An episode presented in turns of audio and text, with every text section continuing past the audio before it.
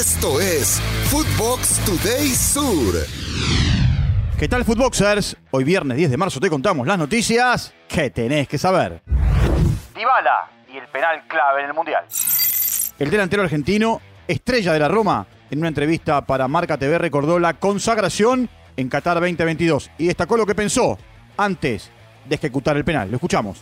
Lo primero que se te viene a la cabeza es no errar. En una situación así, justo Coman había errado el penal anterior al mío, era una posibilidad de, pasar adelante y que iba a dar mucha confianza. Tomé la decisión de, patear al centro desde el momento en que sabía que tenía que patear el penal. Traté de tener la cabeza fría, aunque no es fácil porque uno en esas situaciones a veces es más lo que tiene de perder que lo que tiene de ganar. Continuando con la información del albiceleste, Lionel Scaloni decidió sumar eh, a última hora a Giovanni Simeone a la lista de jugadores convocados de cara a los partidos con Panamá y Curazao. El delantero del Napoli no era convocado desde octubre del 2020. Por otro lado, Mateo Retegui de Tigre fue convocado a la selección absoluta de Italia y Bruno Zapelli, mediocampista de Belgrano, a la sub-21 de la Azzurra. Ambos fueron llamados por primera vez.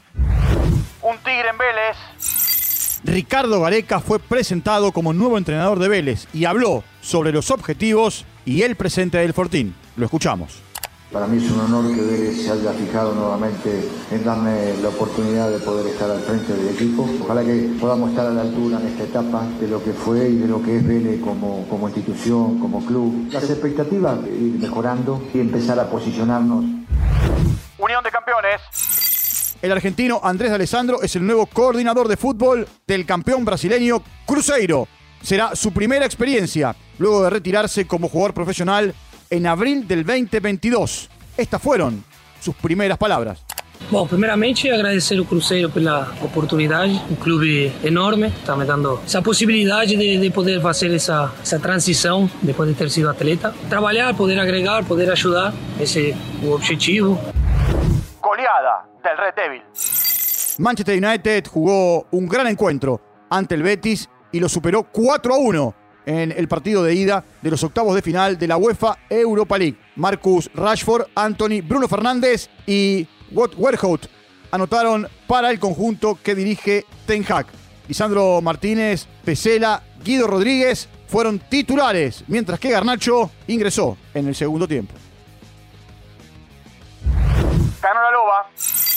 Por la ida de los octavos de final. La Roma superó 2 a 0 a la Real Sociedad con eh, goles de Stefan El Sharawi en el minuto 13 y Marash Kumbala en el minuto 87. Paulo Dybala fue titular, realizó una asistencia y fue reemplazado en el minuto 88. El conjunto español deberá remontar el próximo jueves todo en el Real Arena. Otros resultados de la jornada, Sporting de Lisboa y Arsenal empataron 2 a 2.